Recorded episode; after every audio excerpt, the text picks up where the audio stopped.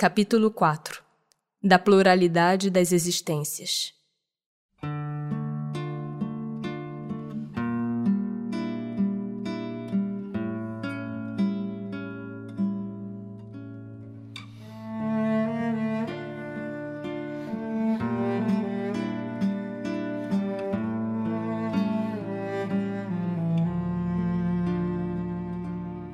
A reencarnação como pode a alma, que não alcançou a perfeição durante a vida corpórea, acabar de depurar-se? Sofrendo a prova de uma nova existência.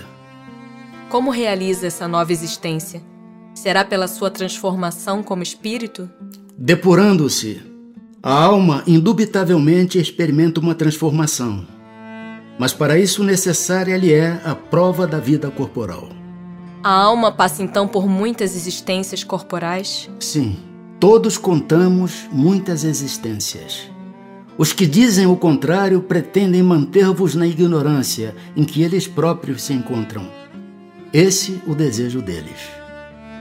Parece resultar desse princípio que a alma, depois de haver deixado um corpo, toma outro, ou então que reencarna em novo corpo. É assim que se deve entender? Evidentemente. Qual o fim objetivado com a reencarnação? Expiação. Melhoramento progressivo da humanidade.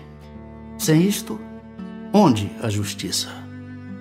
É limitado o número das existências corporais ou o espírito reencarna perpetuamente? A cada nova existência, o espírito dá um passo para diante na senda do progresso. Desde que se ache limpo de todas as impurezas, não tem mais necessidade das provas da vida corporal. É invariável o número das encarnações para todos os espíritos? Não. Aquele que caminha depressa a muitas provas se poupa.